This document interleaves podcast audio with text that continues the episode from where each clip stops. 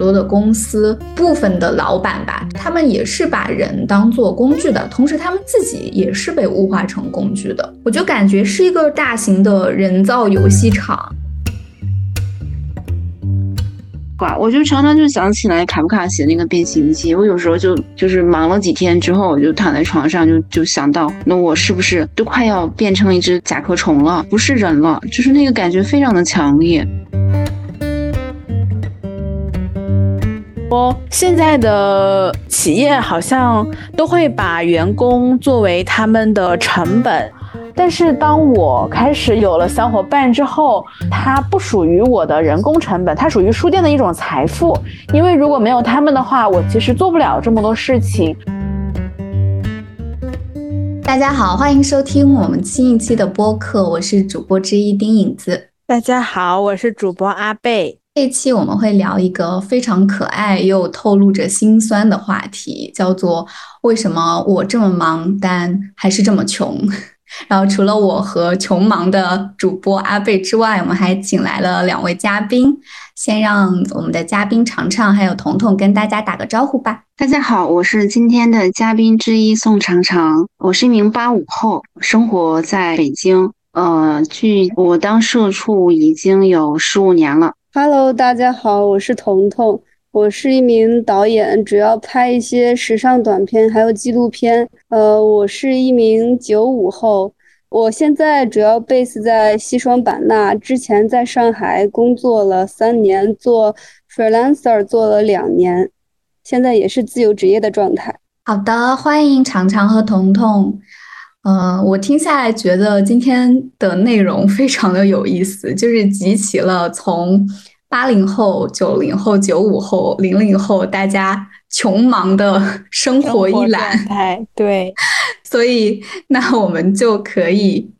呃，我觉得逆着这个时间的潮流吧，因为刚开始可能还会轻松点儿，对吧？从我们的零零后开始，阿贝，呃，大家对他的生活状态其实已经比较熟悉了，但是很多人很好奇，在四线城市开书店到底是一个什么样的生活？那请阿贝先来分享一下，在四线城市开书店就是要累死的生活。其实我们今天录这个穷忙的播客，已经不知道延期了多少次了。反正不是我有事，就是影子有事；不是影子有事，就是常常有事；不是常常有事，就是彤彤他要去玩泼水节。反正我们总是碰不到一起，都不知道我们约了第几次了。然后。如果全员穷忙就是会这样，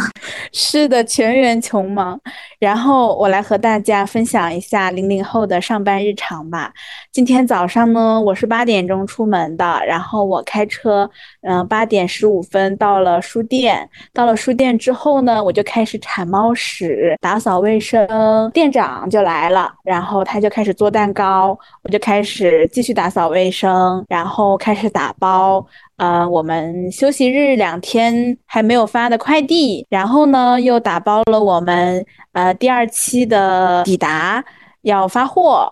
呃打包完了之后呢，就直接跑去快递站发货了。发完货回来就是吃中饭，吃完中饭就开始了，因为我们下午有一个包场的活动。呃，很难以接到这样子可以赚钱，然后呢，然后我们就在搬椅子呀、搬书啊，然后准备甜点啊、咖啡呀，就一直忙到了晚上七点钟。然后我们关掉了书店，回家洗了个澡，又开始抱着电脑坐在书桌前开始录播课。大部分的人都会觉得开书店是一个很轻松、很舒适的，呃，有着每天的有很多美好瞬间的工作。呃，虽然也是这样，但是其实书店老板没有时间看书，真的是一个很奇怪的现象。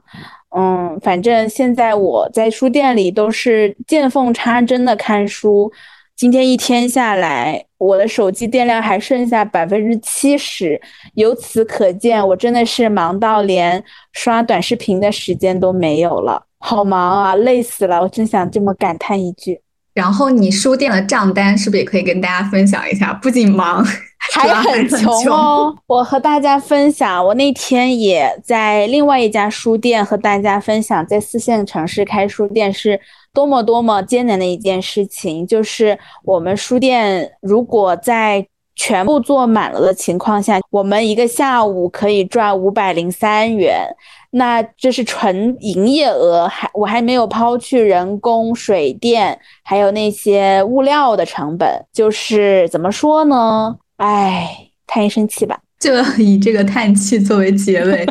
穷忙人的一天，穷忙人的一天真的是很穷忙。好呀，呃。大家放心，待会儿我们还是会让阿贝具体分享一下他为什么会主动选择过这个穷忙的生活哈。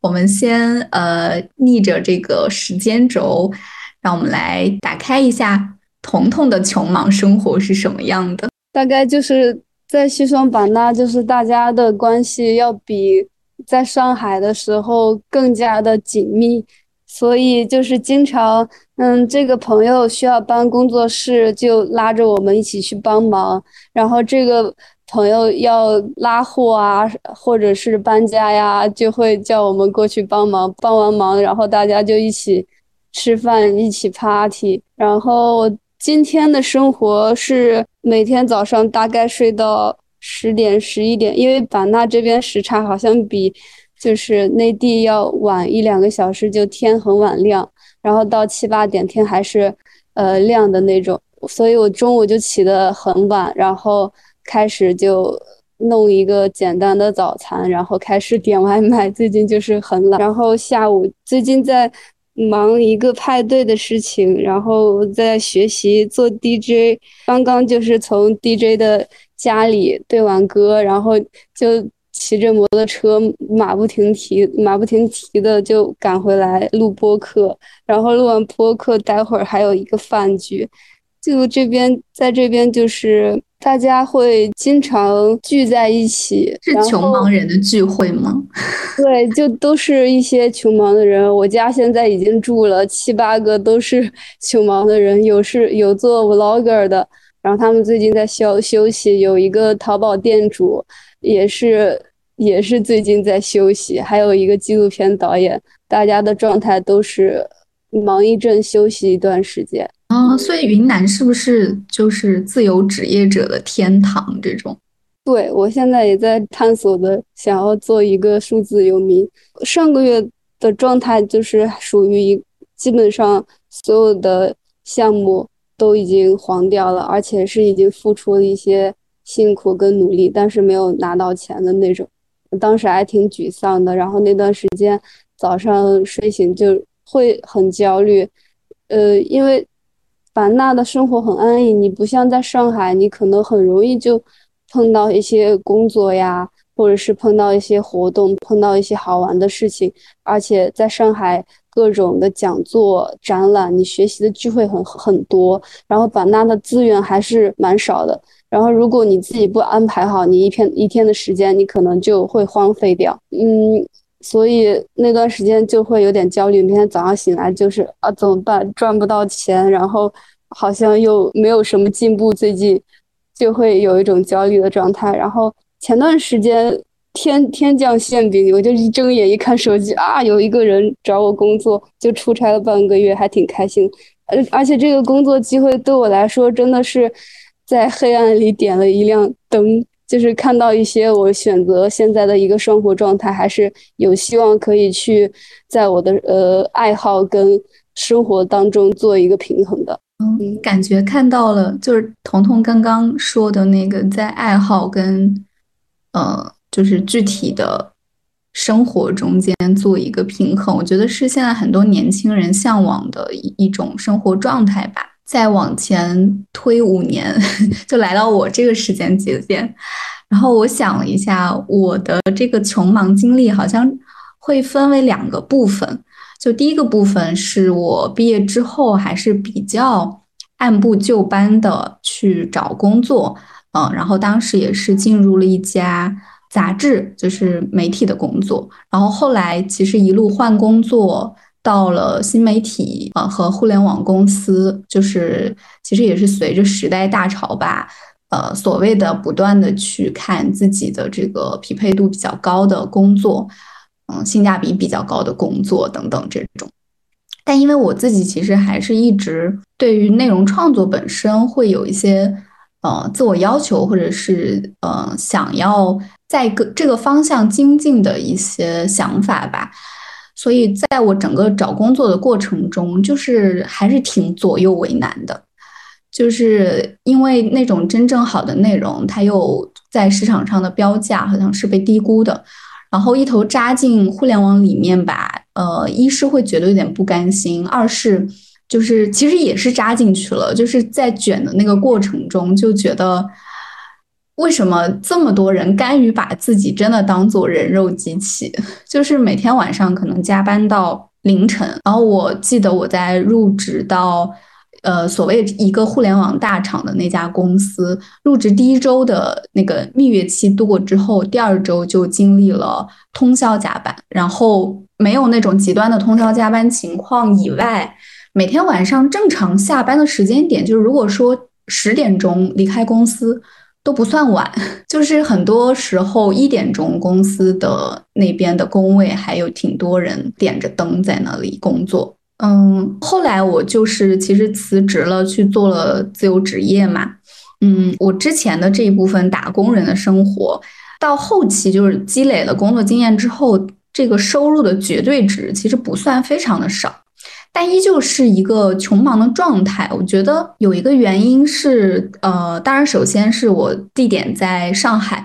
住房，然后物价等等的这种支出的比例是非常高的，就是你没有办法选择一个好像比较低廉，同时又能。获得基本的生活舒适度的这样的一个区间，就没有这个选项给你。然后其次就是人在非常非常被压榨到，你根本没有脑子去思考你想要的理想的生活，然后舒服一点的那种状态，嗯，是怎么样可以去安排的。所以，要么就是完全不消费，然后要么就是报复性的消费。总之，就是你发现你赚多少，好像也存不下来多少。所以，它整体上其实还是一个被迫穷忙的状态。到了后来，就是自由职业之后，现在这个穷忙的状态，大家就比较好理解了，因为就和彤彤刚刚说的有点类似。呃，就做 freelancer，然后文字性的工作，现在确实也是有一点被市场低估。然后前两年整个市场的状况也不是非常的好，对，所以有一个好处就是因为整个市场状态不好，比较安于这个坐吃山空、紧衣缩食，然后安安静静的在家阅读写作，就是安于这个状态的时候，其实那个。穷忙的心态还是好的，然后今年就是，呃，整个市场啊都复苏了之后，可能会做了一些更多的尝试，比如说我们的博客，然后也在积极的进行商务这个招商的工作，对吧？开始慢慢进入一个，就是从穷忙到逐渐让它，呃，像彤彤说的，可以成为一个生活常态的这个建设当中吧。九零后的穷忙生活分享完了，现在进入到八零后的穷忙世界。我刚才听彤彤讲前半段的时候，然后我特别羡慕。我听影子讲的时候，我觉得我就就是感同身受，因为我感觉就是在大都市，我们这些社畜状态就很像。因为我工作年限也很长了，我是零八年来北京，呃，我我第一年没有正式工作，第一年考研来着，第二年零九年正式工作。然后后来我开始工作之后，就没有再有一个，呃，就是辞职待业，就是几几乎就没有了，就是一直在工作的一个状态。我工作的前些年，嗯，大概比如是一七年之前是一个阶段，我那个阶段感觉我我是一个穷但是不忙的一个状态，因为那会儿那个工作的节奏并不是非常赶，非常非常的就是。呃，逼人的这个状态，那时那会儿收入不高，但是但是过得也还比较轻松，而且我那时候的年龄在三十岁之前，它相对来说还是一个比较呃没有太大生活然后人生压力的一个阶段。那会儿当然也没存到什么钱，因为我是也是一个文科生，我工作的这个职业也是一一直是一个文科的一个工作，所以收入一直也不高。你像我那会儿，我经常，比如每年他那个社会社会新闻就会出现，就会有每年的那个。社会平均工资，我每年的我那会儿的收入就达不到北京市的平均工资。嗯，那几年正好是我觉得零八年到一七年、一八年也是互联网大潮发展的一个十年阶段。但是我所在的行业就没有受到互联网经济的太大的影响，因为我们的收入一直是在大概是几千块钱，没有超过一万块钱。像我第一份工作大概是不到两千块钱，到我一七年的时候。我的收入大概才六千多块钱，就是将近，呃，快十年的时间，就是工资才涨幅才只有这么一点。那会儿是，呃，也没有存到什么钱，但是也没太大的经济压力，因为物价在刚开始零八零九年那几年的时候还不是很高。呃，我那会儿都住在比较偏远的地方，比如五环外的那个城中村，然后房租大概四百块钱左右。我收入如果挣两千块钱，我那会儿觉得还生活的挺宽裕，因为呃，我还记得我那会儿去楼下吃碗面大概五块钱，然后去呷哺吃趟吃顿火锅大概是三四十块钱。呃，明显的过了几年之后，然后嗯，对，还有一个原因是因为就是房租这是很大的一个支出，嗯，那个城中村嗯慢慢的都拆迁了，然后我的嗯租房的慢慢就从。我大概租城中村也没有住了一两年，然后就开始去小区，呃，正规的小区租房，然后房租一下子就翻倍，然后就高了很多。然后呢，又随着工作的变动，然后租房可能房房我租一个房子也住不了太长时间，可能一两年、两三年又要去换房子，然后房租也在不断的一个增长。对我比较呃影响很大的就是我住有有我大概在一二年到一六年的时候租一个房子。大概是跟别人合租是一个月一千块钱左右，那会儿对我没有什么压力。一六年的时候又换了一个房子，房租涨到一千五百块。然后到了一八年，然后那会儿因为工作原因，一下子又搬到了另外一个地方，然后房租大概涨到三千三百块钱左右，就一下子就翻倍，然后我就压力就非常大。到了去年，嗯，我又搬到了一个嗯城区，现在我现在住的地方是在二环，然后房租又涨了大概。快两千块钱，然后，所以我从去年开始，这个房租支出对我来说就是一个非常大的压力，就占到了我收入的三分之一。我自己也是觉得这个，我有时候就会反思，然后我想是不是我不应该住住这么偏城区的位置，我是不是还应该去一个，呃，去再去五环外租一个房子？就这个就是。嗯，反正我经常的就会反思这个事情，但是又没有办法，像影子刚才说的，我们没有办法兼顾说，那我要，呃，我想要自己不那么辛苦，然后又想要就是各方面有合适，又不想到这个年龄，我已经已经受不了再跟别人合租了，就他很。很难兼顾，所以我们在比如在北漂这些人，我们这些朋友当中，租房住房支出来说，它是一个很大的一个支出。然后除了这个之外呢，我觉得也是这几年物价涨了很多。虽然我的工资收入上就是涨了，这几年其实有一个提升，但是来说物价方面啊的一个增长，还有固定支出各方面的增长来说，我觉得还是很难存到什么钱。一个是这个是我讲我穷的一个状态，没有讲忙的一个状态。就是在我觉得我比较闲适，嗯，比较不太忙。就一七年之后之前，后来我一一七年到现在目前的阶段来说，就一直是很忙的一个状态。然后工作上的一个很忙碌，而且我觉得到了我这个三十岁之后，对于自己的人生好像会有一种很慌，就是觉得，呃，我是不是应该在职业上我有一个新的什么进展，然后我有一个好的发展，我就开始去谋求这个。嗯，比如说转行啊之类的，或者换工作之类的。那我到了目前这个工作的时候，它就是一个非常非常忙碌的状态，就是这个公司就非常的压榨人。一个是可能是跟这个工作有关系，还有一个可能是就是现在整个的这个社会状态，就是对于人的这种嗯剩余价值的剥削，对于工作时间的一个一个占有就非常严重。所以我现在。嗯，我的工作时间是早上九点到晚上六点钟，但是我感觉我每天就是我没有九九六那个状态，没有互联网那个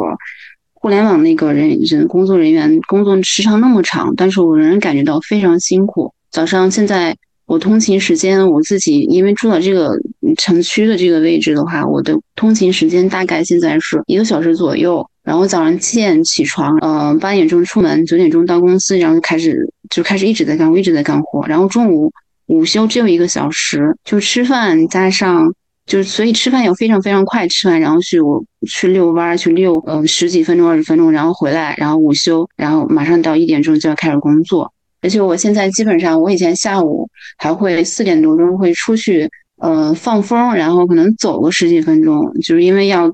头太疼了，一连续工作好长时间。但我基本上最近这个月，我都下午四点钟、四点多我就没有再出去过，就一天就是处于这个状态。基本上到了周三，我今天感觉还可以。我基本上可能到了在周四或周五的话，我就是整个人就精神就是非常的呃崩溃的状态，就是我的那个三魂七魄感觉都已经飞走了好几个。然后每次周六的话，我可能就要休息，必须躺平一天。然后我才我才能那个我的神儿才能回来。所以刚才还讲到听彤彤讲社交这个情况，我就讲，嗯，我在想我就是感觉在北京生活，而且北京这个通勤就是很痛苦，感觉就没有太多社交生活，尤其到了可能周一到周五肯定就是没有，然后晚上回来之后只能就是就是躺平了。然后周末的话。就是出去社交又很痛苦，因为大家都很累，然后出去见个人又非常远，去哪儿都要俩小时，看个画展啊，干嘛就是也是啊二十公里，然后就特别远，然后又很忙，然后呢又没有赚到什么钱，然后又没有办法存下什么钱，社交生活这个休闲生活、娱乐生活也也没有太多，因为没有精力，有时候也没有精力和没有时间。哎呀，我大概讲到这里吧。好惨哦，我觉得，但是我又觉得是，就是人间真实，对大部分人的常态。我在听常常分享的过程中，真的就是全程共鸣，就是我觉得阿贝跟彤彤可能没有共鸣的那么深。然后我就在想，因为我们刚其实就是从零零后到八零后，大家。虽然是在分享当下的穷忙状态嘛，但也分享了就是我们整个选择的行业，包括择业的过程。然后我眼前好像就是出现了一幅图景。为什么常常分享的很多内容我特别有共鸣？比如第一个说到租房，因为我毕业的时候一五年，还算赶上了一个就是房价没有飞升。就是卖房市场和租房市场都还没有那么夸张的时候，那我嗯以我为坐标，那往前推，常常那个时候肯定是还是经历了像他刚刚说的，比如说房租也就一千来块钱就可以租一个不错的单间儿，对吧？这样的一个时期。然后我记得我当时一五年毕业的时候，我在上海，就是室友这个搭子找好了，我们两个女生就跟着中介。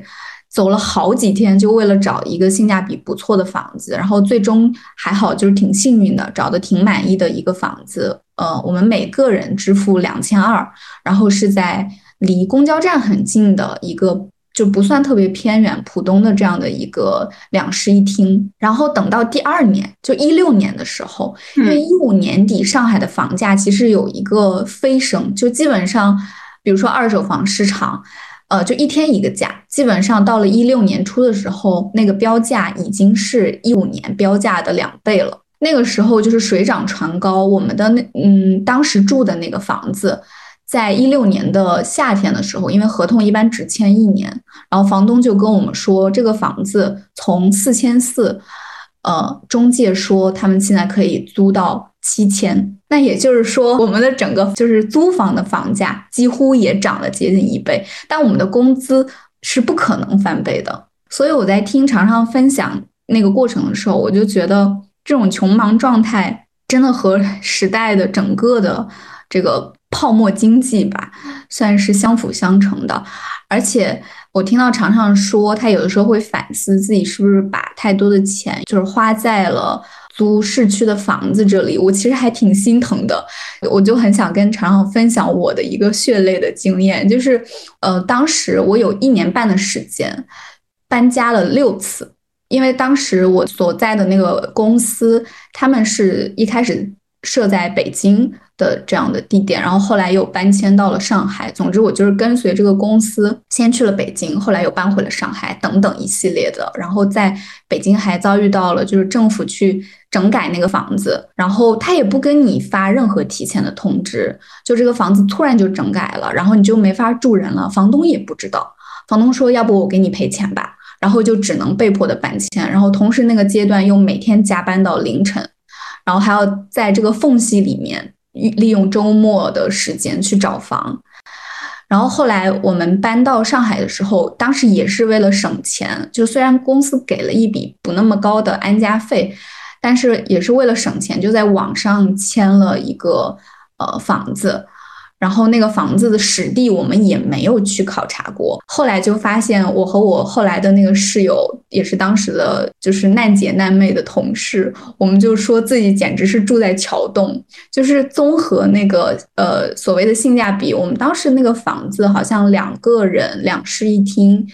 呃是六千不到，就觉得确实很划算，然后看照片也可以接受，但那个房子的真实面貌是什么样子呢？就是。我们每天下完班，可能快十一点了，然后走在那种就是老公房嘛，楼梯都是木质的，然后我们的楼里面有那种小商户，比如它是类似于像小发廊一样的，不太清楚，就是就邻居之间你也不会有任何交流，你就看到有一些人他会敞着门，然后它里面可能是那种比较鱼龙混杂的群租，然后作为。深夜加班回去的女孩子，你也不敢在那个地方停留太久。呃，因为是老公房，所以它的那个就是楼梯上的路灯还经常是坏的。我们那段时间可能接近一年，就住在那样的房子里，然后我们真实的觉得对我们的精神也是有一些伤害的，就是你会很不安全。而且这样的房子，我当时图片上看起来是很大的窗户，然后外面能看到。就是别别的楼的楼顶，因为我们当时是个顶楼嘛，顶楼一般也确实会便宜一些，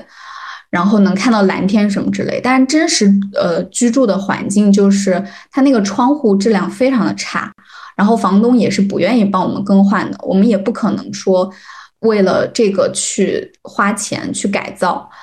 然后真实的居住环境就是我躺在我卧室的床上，外面如果有那种稍微大一点的卡车路过的时候。我的床会受到震动，所以我就跟厂长说，这是我之前的一个血泪的经验，就是，呃，我觉得还是活着，然后好好的生活真的更加重要。它比，嗯，你可能每个月多存两千块钱，可能对于我们当下的价值来说更高。哎呀，对你你说的我也非常有感触。我觉得就是在大城市租房真的是一把血泪史。对，这个真的可以单聊一期，真的就是对对对，这我刚才想听你说一半年搬家两次，其实我被整改，我在北京就是租那房子被整改有两次，然后就是通知一周之内搬家，因为他那个主要是做厅隔嘛，就是相思如啊，他会把那个房子整顿下来之后，那个客厅会单独隔出去租出去，然后大家会租那个客厅，因为客厅会比较大嘛。但是就是经常物业还不知道怎么就开始就是查，然后就查到之后，这个必须说一周之内就得把这个客客厅隔断就拆掉。那这种事情特别多，好多人遇到过。是我记得好像也是某一年北京突然出了这个政策，然后好多人在短时间内还无家可归。对呀，就连夜搬家。这个我还没有租过蛋壳，要碰到蛋壳更惨。哦，对，都是时代的眼泪。然后我刚刚听我们四个分享完了之后嘛，我就说到那个图景，我就有一个感觉，就是你看，从常常八零后到我九零后，就我们是经历了，呃，整个一开始，比如说物价没有那么飞涨，我们还是可以在一线城市有一个。所谓的工作生活能平衡的这样的一个状态，然后能养活自己，然后慢慢积攒工作经验，好像会有这样的一个呃一个时期供我们去作为一个职场新人，对吧？然后但是很快这个这个口子它就没有了。现在就是比如说从九五后那个时期，应该就直面房价是非常高的，在一线城市，但是。对于职场新人来说，就可能少量的那种竞争激烈的岗位，呃，是有不错的收入的，但是那种大家众所周知的，也是就是拿命换钱的这样的工作，对于大多数人来说，可能就是你收入的超过一半儿，可能都会用在房租上。我不知道彤彤是不是就有过这样的经历，然后从上海搬到了云南，是和这些因素有关系吗？我之前在上海常常说到租房的那个状况，我当时，呃，为了搬到法租界，当时也是还下着雨，一个人撑着伞，把呃法租界那几条街走了一一遍，把所有的中介 全部逛了一圈，最后，呃，一天看了二十多套房吧，最后才找到一个性价比极高的。呃，我我从上海搬到西双版纳，呃，是因为前年在上海工作也是呃连轴转的一个节奏，四月整整开始忙，一直到十一月基本上就没有停，工作不断，就可能我们同时会接两三个案案子在忙，而且有些工作的后期时长会拉的特别久，半年啊，三个月。然后那段时间我又是一个自由职业居家办公的状态，就基本上，呃，从早上醒了就开始剪片子、忙工作，然后一直到晚上睡着前还在还在开始工作，就床上跟桌子都是我的办公场景。其实跟去公司上班还挺不一样的。公在公司上班，你可能只在那个场域，你就是工作，出了那个门，我就可以呼吸新鲜的空气。但是自由职业自己居家办公的一个状态是。你持续在输出输出的一个状态，嗯，然后当时，呃，后来也就想给自己放个假，我就计划了去年出去旅行的一个计划。当时也比较幸运吧，就三月份从上海走去了西藏，就一路走滇滇藏线，搭车徒步下来。就到了云南，然后刚好那个时候也碰碰上上海疫情，本来想只出去一个月，结果就变成了一年，然后就选择定居在西双版纳，因为前几年在版纳的经历让我特别难忘，而且我很想探索这边一些题材，想去拍一些纪录片。所以彤彤的就是职业选择的那个分水岭，其实是从自己 gap 开始的，是不是？对我没有特别计划要搬离上海，搬到哪儿，就真的一切都是机缘巧合，就是一切都是随机应变。而且我很喜欢上海，我也很喜欢嗯西双版纳。出于当下的整个，比如生活成本啊等等的考量，目前会选择在云南定居。对对对，因为在上海确实。当时有疫情，二月份的时候，我记得过年回家那个时候，反正两个两个月房租基本上就吃掉了一个活活的钱，就是房租压力真的很大。我觉得阿贝算是我们中的异类，就是没有经历过打工人的生活的零零后。哎呀，我最近其实就是对整个书店有一些思考，就是可能我刚开书店的时候。你还没有从那个学生的状态转换成一个社会身份，你好像还是哦，每天你就该干这件事，什么扫地啊、拖地啊、做咖啡啊、做甜点啊，然后打包书啊、啊搬书啊这这样的工作，你就每天干一些。我觉得那个时候跟公务员上班也没啥区别，就是干一些很重复性的工作，然后也不知道未来要怎么走，走到什么样的程度啊，反正没有亏本吧。那段时间就是。然后最近我突然就会觉得我要搞钱了，就是说还是想把它开得更好。然后我也希望和我一起工作的小伙伴他们能拿到更多的工资，那我也会很开心的。所以我最近就在思考这些问题。然后我就说，那我先给自己的营业额定一个小目标吧，我就定一个一个月两万块钱。然后我就算，如果我一个月要做两万块钱的营业额的话，我一天至少要卖三十杯咖啡。但是我现在一天好像连十杯咖啡我都很难卖出去。如果我一个月是两万块钱营业额的话，我的一个在深圳的朋友，他在深圳开咖啡店。他一个月的租金就是三万块钱。以前还会有想法想去大城市打拼，但是那一刻我就觉得天哪，我还是在小城市挺好的。可能文化精神上做的没有那么好，但是对于一家书店来说，它好像可以更好的存活下去。刚刚听嗯，常常和影子分享自己的那个工作经历的时候，我也有在想，就是说现在的企业好像都会把员工作为他们的成本。比方说，如果我有一百个员工，每个员工是三千块钱，那我这一个月我的人工成本就是多少？就是和我的计算机成成本、服务器成本其实是一样的。但是当我开始有了小伙伴之后，其实我给他们发工资的时候。比如说，我本来应该月底发，但是因为这个月就是大家特别累嘛，然后又是办展啊，又是做线下活动啊，然后又是给公司企业包场的活动啊，所以就是特别的累。所以我提前给他们发了工资，因为我觉得可能大家拿到钱会开心一点，大家会觉得心理上会觉得没有那么累。就是对于我来说，呃，我的小伙伴他不属于我的人工成本，他属于我。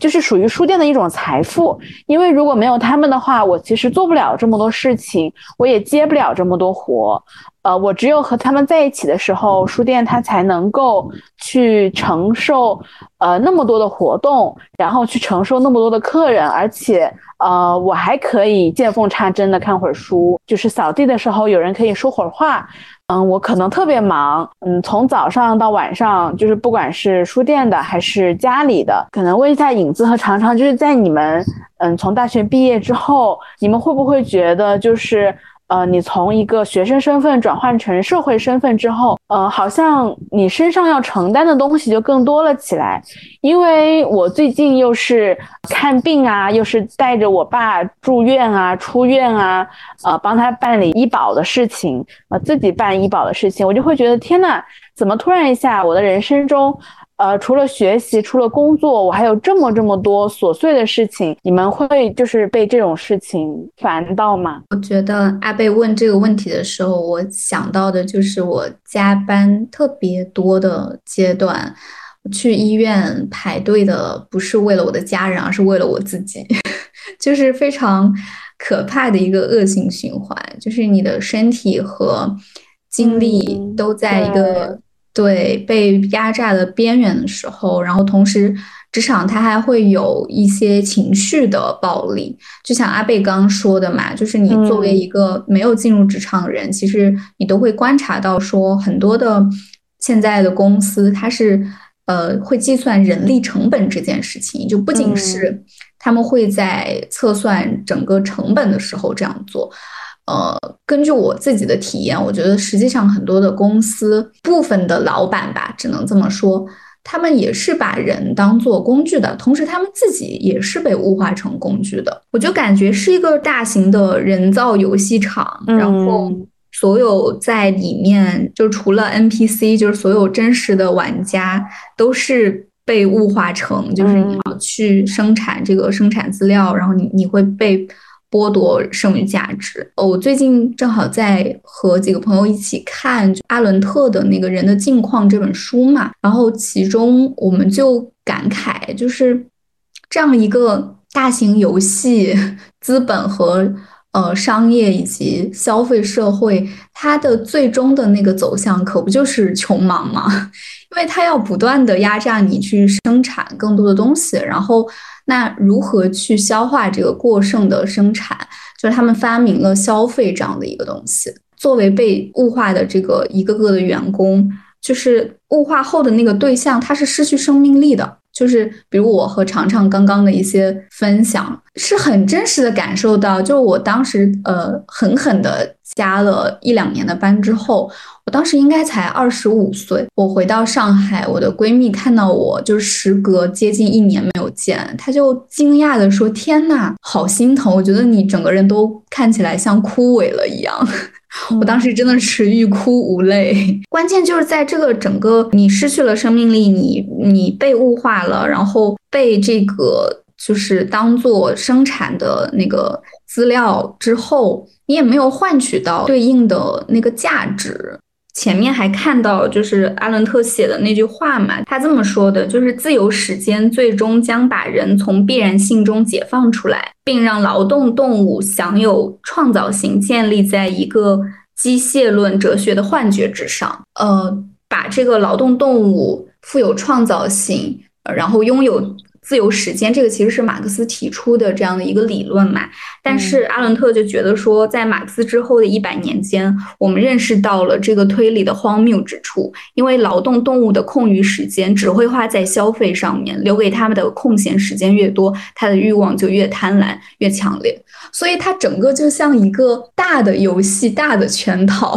就是我们当时在读完这本书的这。他之后，我就感觉和我们今天聊的这个切身的感受是非常呼应的。嗯，就是我们既被剥夺了自由的时间，嗯，同时，当你仅存的或者说你你设想的未来可能会有的这个自由时间，它也是被呃消费给架上去的。我刚才听影子讲，就是你朋友就说你快要枯萎了，我就差点哭了。哦，我特别真实，对你特别真实，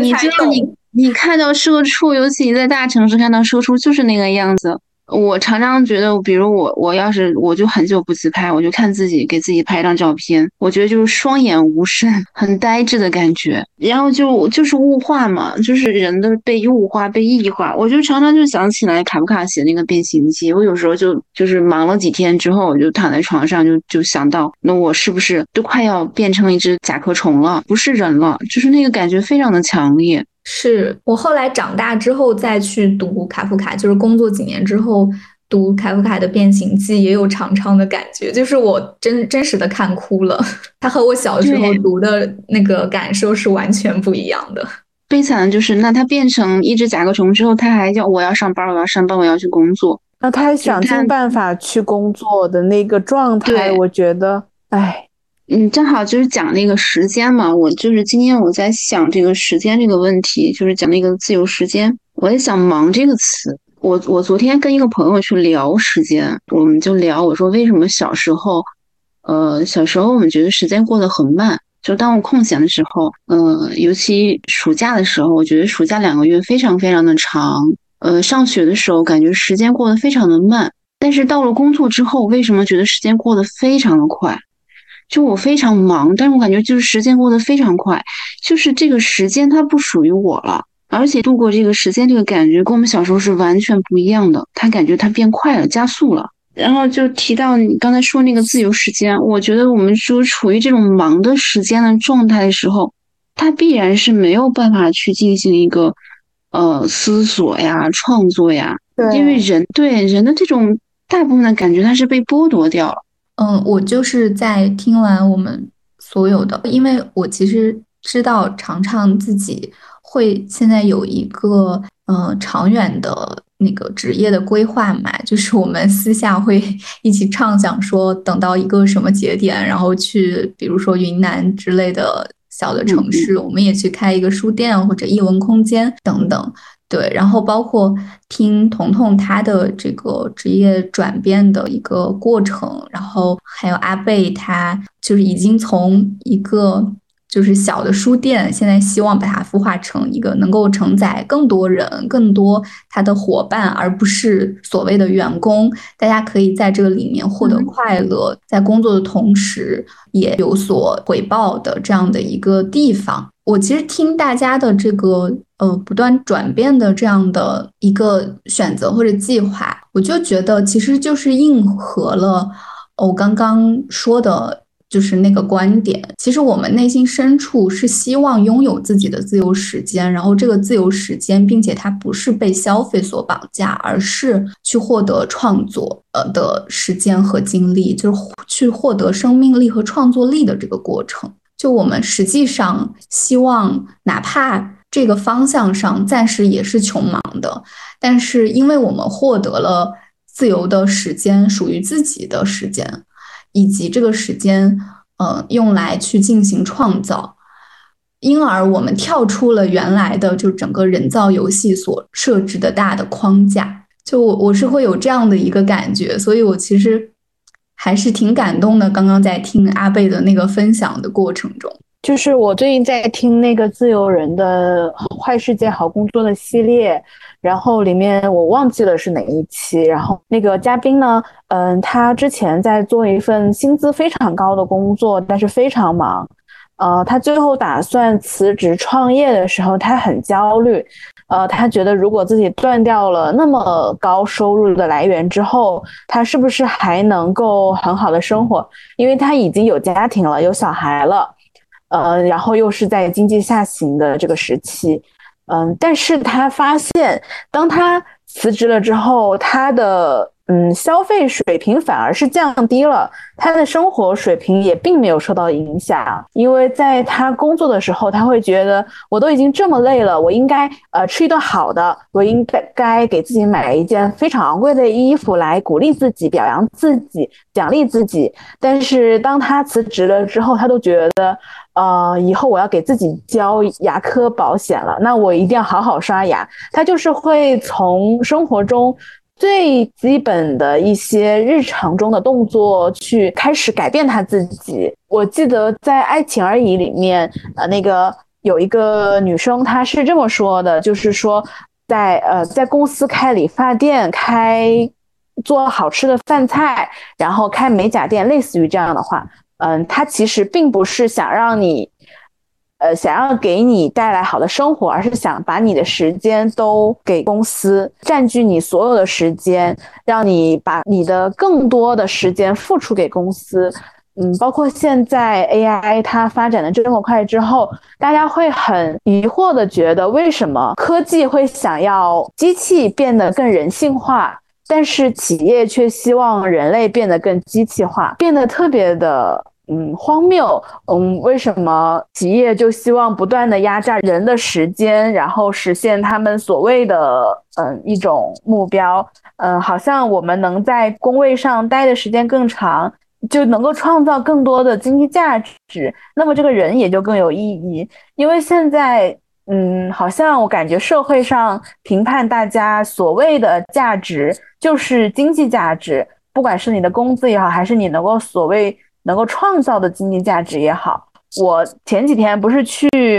嗯，作为嘉宾参加了一个嗯新书分享会嘛，然后坐在我旁边的那位男作家呢，呃，我就问他，我就说 Chat GPT，你会不会就是很害怕它会代替你的工作？他其实是非常不屑的。他觉得 Chat GPT 就是一种工具嘛，呃，当然我也是这么认为的啊。但他之后说那句话就让我极其的嗯反感。他是说，嗯，人也应该把自己当成工具，比方说你每天就应该写三千字，你每天就应该看三百页的书之类的，呃，然后让你去更好的创造，去更好的工作。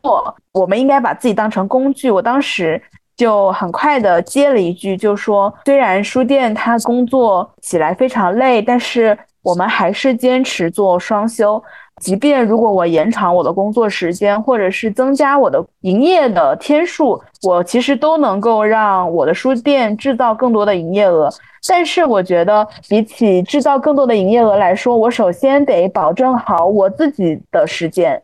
不管我拿这个时间去做播客也好，去做别的工作也好，还是去处理生活中的一些琐碎的事情也好，但是我至少得要保证一周有两天的时间是完全属于我自己的，我不会被客人打断，我不会被书店的琐事打断。我觉得这是很重要的。但是。呃，我却觉得坐在我身边的那位男作家，他极其的高高在上，但是他的下面又面对着那么多年轻的学生，他们其实是没有判断力的，而他们觉得一个作家他能够卖几千万的书，呃，他的微博粉丝有好几百万，那就是他的背书，就证明这个人说的话是对的。所以我觉得当下我很快我就。说，嗯，我不是这么觉得的。我觉得应该要有好的生活，好像不知道，好像反正，呃，父母那一辈他们也是会觉得，如果我们可以更努力的工作，就会拥有更好的生活。但好像到了我这一代，我们已经不是在这么评判自己的价值取向了。对我听阿贝说的时候，我就想到，就他说，呃，现在很多年轻人，可能尤其是零零后。就是大家已经不太在为之前的所谓的社会价值体系买账了。就我就想到最近网络上有好一些经典热评，然后一个热评就是刚阿贝说的，就是可能父母那代还是觉得哦我。之所以这么穷，还是因为我不够勤奋，对吧？我不够上进，我不够忙。然后我今天就看到了一个年轻人的新锐评论，说对，当年那个骆驼祥子也觉得自己买不起车，是因为自己还不够勤奋，不够忙。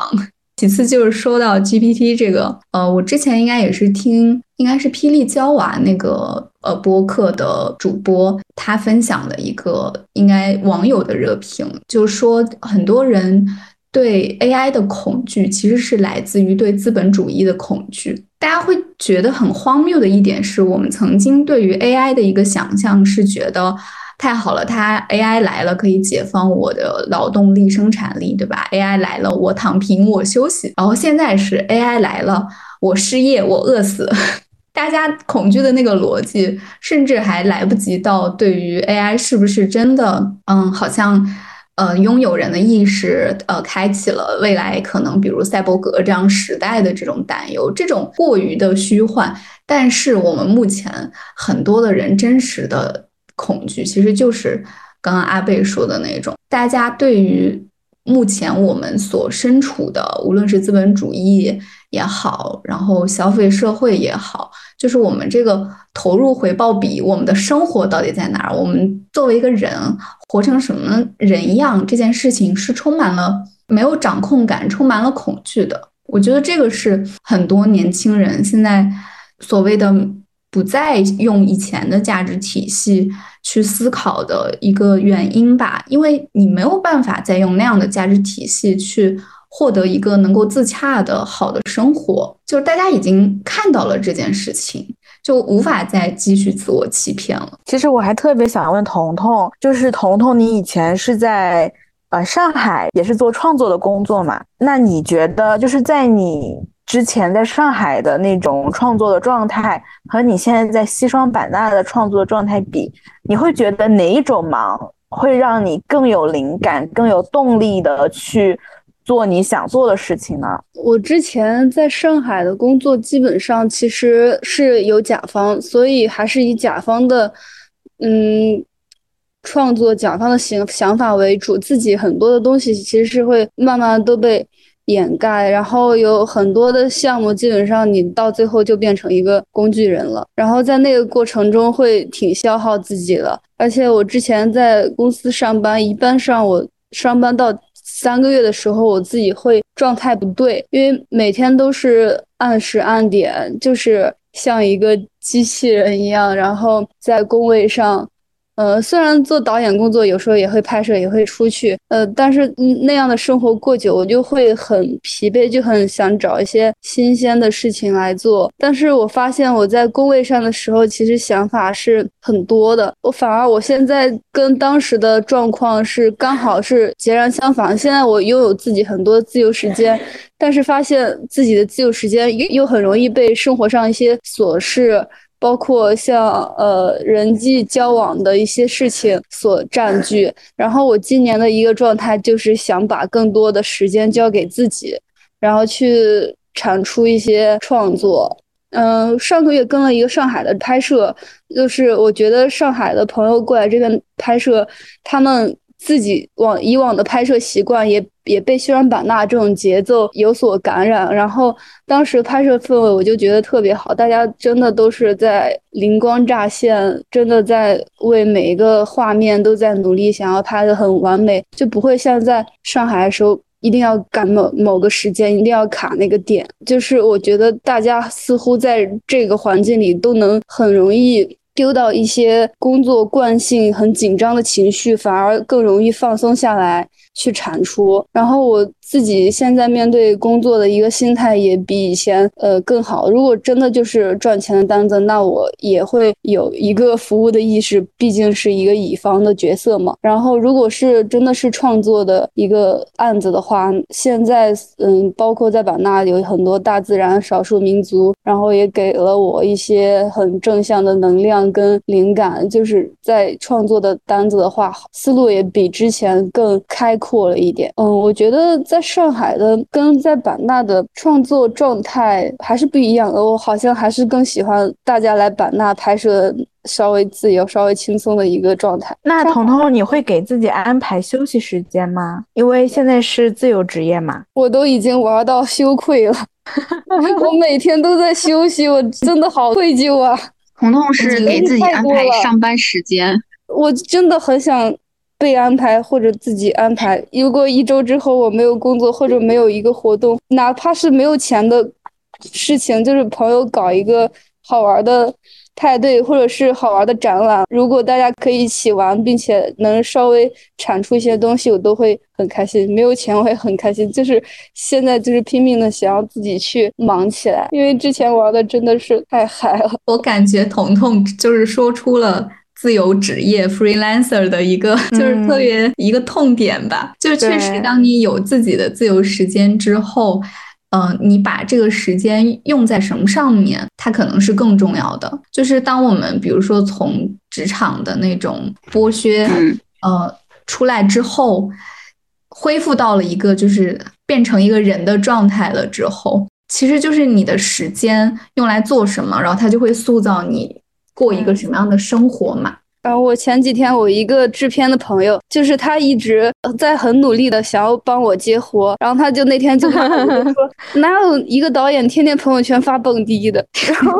我后来想想，他说的也是，但是我又一想，我有时候蹦迪的时候也在拉业务。对，也是有在工作的是吧？在蹦迪的时候体察民情，看看有什么题材可以拍纪录片。之所以问彤彤那个有没有休息的问题，是因为我最近发现，哎，我好像虽然开了一家书店，但我居然在过着零零七的生活，就没有那么夸张吧？就我每天还是能够保持八个小时的睡眠，但是除了这八个小时睡眠之外，我就一直在忙，然后从早到晚，从周一到周日，嗯，现在就是两个主要的工作，一个是书店和一个播客。但是怎么这么忙啊？就好像，嗯，没有任何的休息时间。包括昨天晚上我们还在群里聊嘛，本来是说想播客随随便便搞一搞，最后万万没想到，万万没想到系列。做的太好了，主要是，